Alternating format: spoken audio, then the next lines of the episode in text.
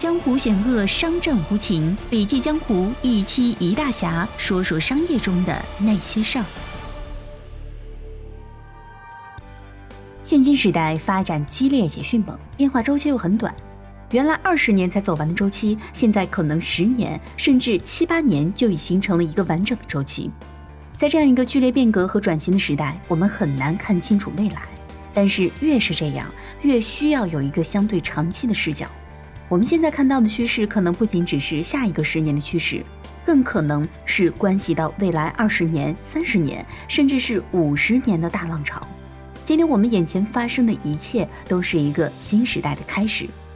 一七年全球市值排名前十名的公司当中，有六家在十年前几乎都还默默无闻。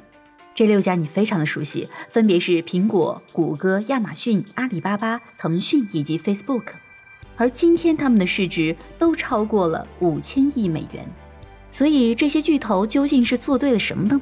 曾明教授在这里总结出了他们在三个重要方向的创新。第一是在线化，顾名思义就是联网，将物理世界转换映射到一个互联网上的虚拟世界当中。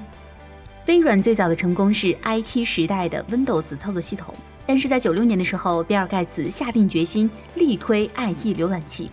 最终呢，让微软赢得了 PC 互联网时代的胜利，并在此基础上衍生出了搜索服务等众多产品。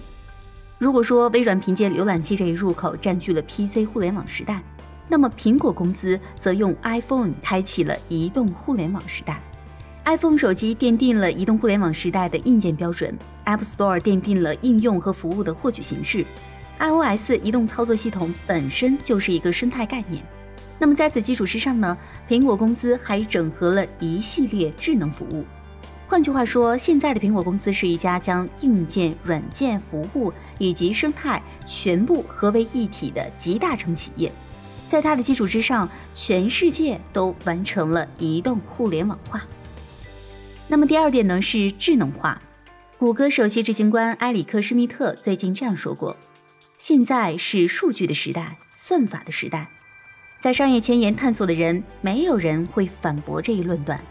数据和算法构成了智能的基本要素。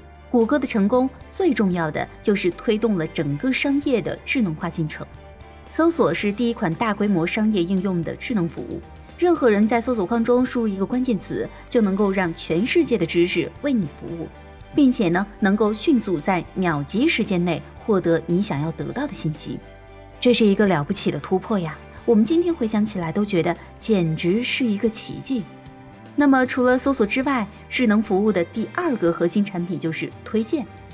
亚马逊可以说是这一领域的开山鼻祖，这也是它能够在营销端获得巨大突破最重要的基础。那么，另外呢，亚马逊把零售和物流全流程在线化，使得零售效率得到了巨大的提升。那么，第三点呢是网络化。腾讯和 Facebook 都是在社交网络化方面走得很远的企业，阿里巴巴，特别是淘宝，则是将网络协同以及智能化这两个方面做成了一个紧密结合又互相促进的生态。谷歌非常赚钱的广告系统，也是一个由千万级的小广告主和千万级的网站所组成的高效生态。所以说，可以看到，如今最成功的互联网企业都是在在线化的基础之上的。在网络化和智能化方面取得了重大突破。我们把这一批具有代表性的互联网企业统称为智能商业。最近呢，中国发展比较快的互联网企业都是在这三个轴上有新的突破，才在一个领域里面奠定了自己的领先地位。比如说，今日头条就是走在智能化这条路上，它从传统的内容搜索走向内容推荐，并且呢，在这个点上打穿。